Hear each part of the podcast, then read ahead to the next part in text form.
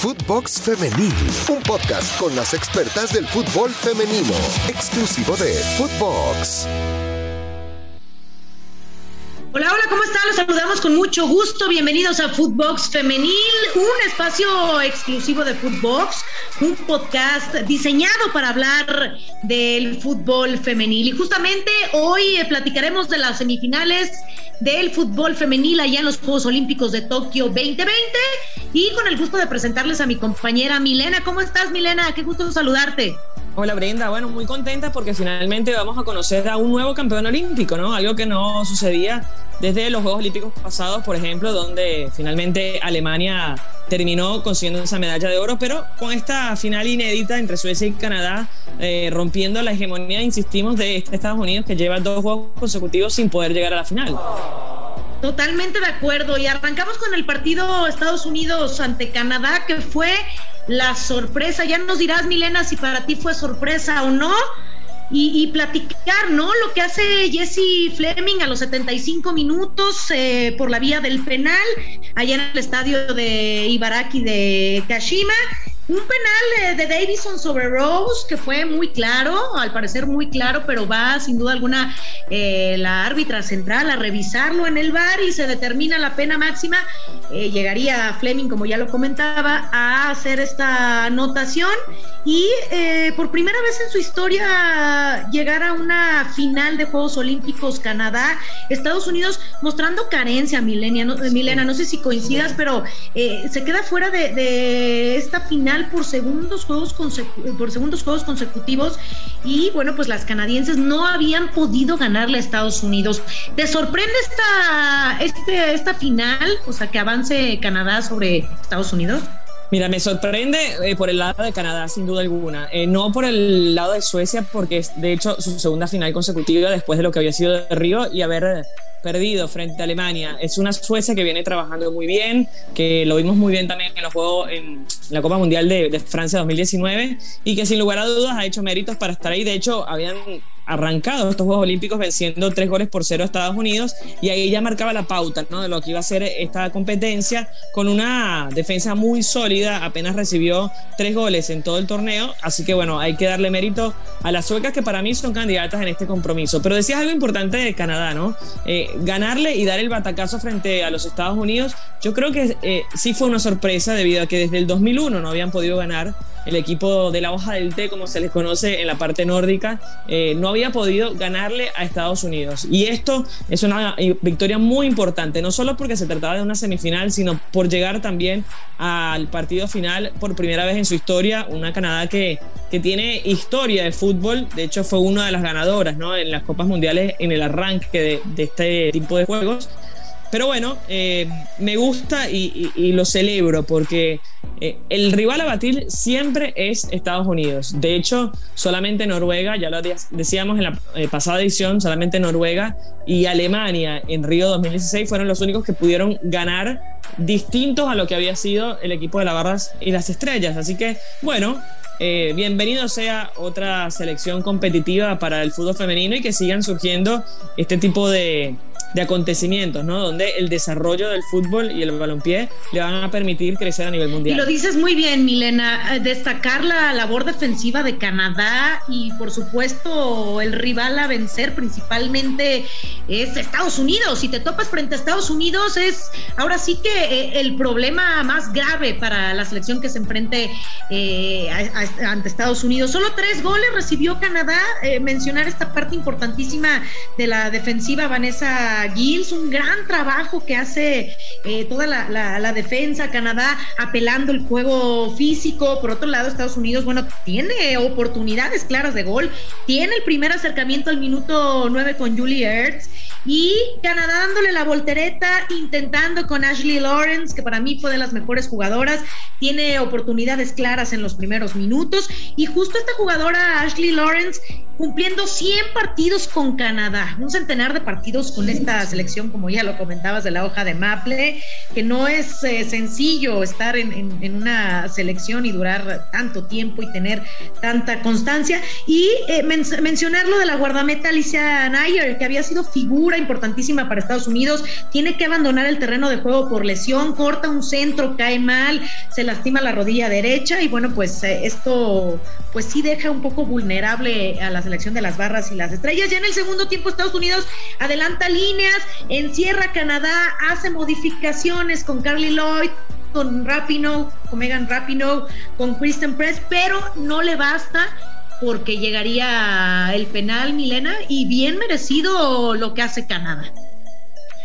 Sí, eh, Fleming, eh, habría que preguntarse, ¿no? En la historia eh, de este partido, obviamente no, no, vamos a conocer un distinto final. Habías mencionado la ausencia de Neger, que fue la protagonista frente a Holanda parando tres penales. Si hubiese estado esa arquera, la titular, eh, en el momento donde Fleming iba a cobrar, si hubiese sido distinta la historia. No, no podemos contar a Adriana Frank, que fue la sustituta, pero sin lugar a dudas creo que la presencia de la, de la arquera que fue figura frente a Holanda o Países Bajos hubiese sido distinta. Eso, eso suele suceder ¿no? En, algún partido de fútbol. Pero bueno, nada que reprocharle a la selección eh, de, de Estados Unidos. A ver, habrá que ver si hay que hacer algunas modificaciones de cara al futuro, porque son jugadoras que ya están pasando los 30 años, el hecho de Gary Lloyd, eh, Megan Rapinoe, son jugadoras eh, que son como los ídolos o las ídolas eh, de la selección nacional. Pero bueno, a ver cómo hace la transición con las nuevas figuras. Y, y lo de Canadá, decir que bueno, finalmente va a poder competir por o la medalla de plata o la de oro, porque estuvo con la de bronce tanto en Londres como Río y es merecido también lo que ha hecho esta selección que ha tenido a figuras como Sinclair, eh, con más de 300 caps, más de 300 presentaciones con la camiseta, y que finalmente va a tener un, premio a una jugadora que prácticamente eh, cuando la despedimos en Francia 2019, eh, yo estuve en, el último partido de, eh, Canadá y, sentí que iba a ser su última presentación con la selección canadiense. Por suerte nos dimos el gusto de verla jugar aquí en los Juegos Olímpicos y, de llegar a esta final y quién sabe, ¿no? Levantar eh, o retirarse con la medalla de oro. No sé si se va a retirar oficialmente, pero yo cuando la vi despedirse de, eso, de ese mundial sentía que iba, era el último partido con la camiseta por las lágrimas, por el desconsuelo, por, por la frustración de haber perdido, de haber caído Exactamente, pues bien merecido. Canadá ya está instalado en la gran final del eh, de, eh, fútbol olímpico, el fútbol femenil. También mencionar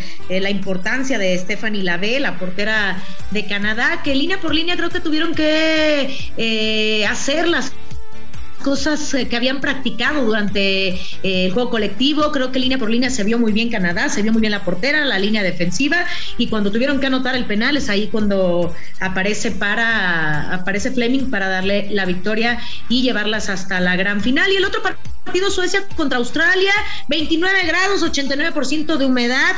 Esos no fueron los mejores amigos para que se desarrollara el mejor partido allá en Yokohama, pero aún así un partido interesante, uno por cero. Mencionar eh, la actuación de la portera sueca, que primero tiene algunas dudas, pero que fue eh, mejorando poco a poco. Y por otro lado, Sam Kerr, eh, que, anotaba, se anulaba el tanto, esta jugadora del Chelsea, que sí hizo cosas importantes, pero bueno, no logra concretar. La que sí lo hace de la mejor manera es Fridolina Rolfo, que aprovecha un balón suelto para que de volea haga el 1 por 0, que con esto le basta Milena para instalarse en la gran final al equipo de Suecia, el equipo que le ganó a Estados Unidos 3 por 0.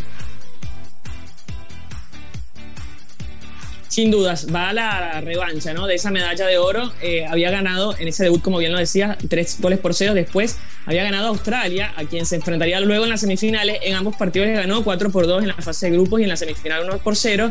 Y en el medio también encontró a Nueva Zelanda y a Japón en cuartos de final, 3 a 1 la victoria de las suecas frente a las locales, a las niponas. Yo tengo que decir que para mí hay una estadística que es lapidaria en cuanto a la final. Igual las estadísticas están para romperse. Esto nos deja el deporte y sobre todo en los Juegos Olímpicos, que justamente hemos visto eh, este tipo de, récords rotos, como el caso de Yulimar Rojas, la venezolana en atletismo, quien rompió los récords eh, en estos días. Pero eh, el, dato lapidario es que todavía Canadá no le ha podido ganar a Suecia. Son los últimos cuatro partidos.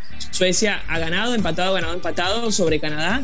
De hecho, 1 a 0 fue victoria de suecas eh, frente a Canadá en ese Mundial de 2019 y en Londres 2012 había sido empate entre ambas escuadras. Así que yo le doy mi fichita a la selección sueca para terminar de conquistar esta medalla de oro y además seguir con, la, a ver, con esta racha positiva frente a las canadienses. En una final es distinto, no se habían enfrentado en una final, así que vamos a ver cómo se desenvuelven eh, estos dos equipos que sin lugar a dudas fueron los dos mejores para llegar a esta instancia de los Juegos Olímpicos. Estoy totalmente de acuerdo contigo, Milena. Próximo jueves 5 de agosto a las 3 de la mañana, horario de México, Australia se estará enfrentando ante la selección de Estados Unidos por el tercer lugar, por el bronce. Te pregunto, Milena, ¿sería un fracaso rotundo? De, entrada es un fracaso para Estados Unidos no estar en la final, pero no llevarse el bronce, no ganarle a Australia. ¿Cómo lo describirías? Yo creo que sí, ha sido un fracaso lo de Estados Unidos. Ahora, como decíamos en, la anterior, en el episodio anterior, creo que todo se ha nivelado para arriba y esto es muy bueno y positivo para el fútbol femenino.